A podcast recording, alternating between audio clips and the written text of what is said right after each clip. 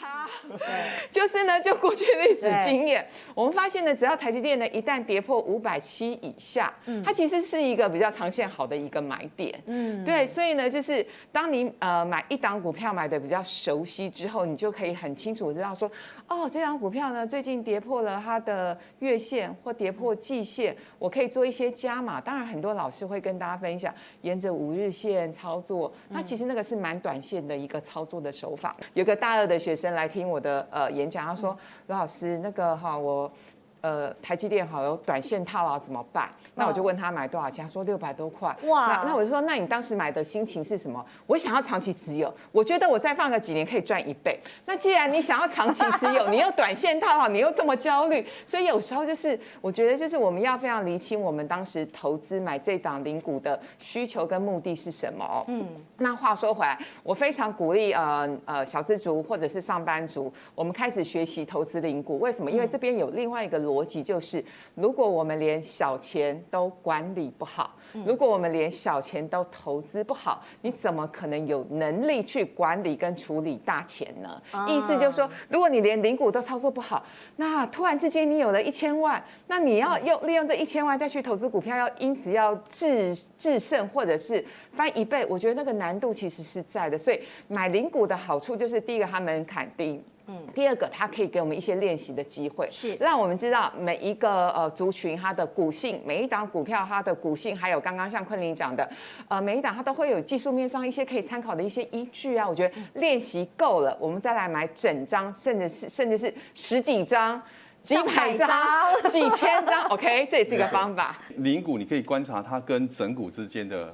呃，联动关系。那以现况来说，比如说，如果是台股在走多头的情况之下的时候，是多头趋势。在多头的趋势的时候，你会发现是零股的价格会高于整股，它会高于整股的价格。但如果股市一旦走入空头的时候呢，零股的价格反而会低于整股的价格。嗯，所以呢，我会有提供一个建议的操作，在多头的时候呢，你可以考虑去买入整股，但是呢，可以在零股的环境里面把它卖掉。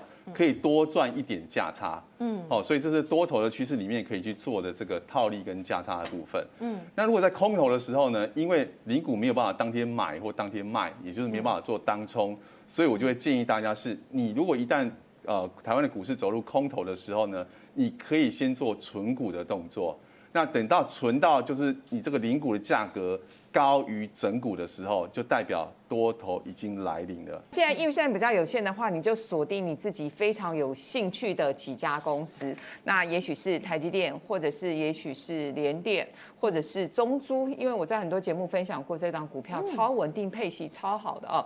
或者是中珠，或者是任何的金融股，或者是食品股，每一年配息大家都配五趴以上，随便。反正呢，因为你钱不多，你就锁定三档好股票。那这三档好股票呢，你实际上去操作之后。呢，你会非常非常熟悉它的股性，所以呢，我从前面到现在一直强调的一件事情就是股性。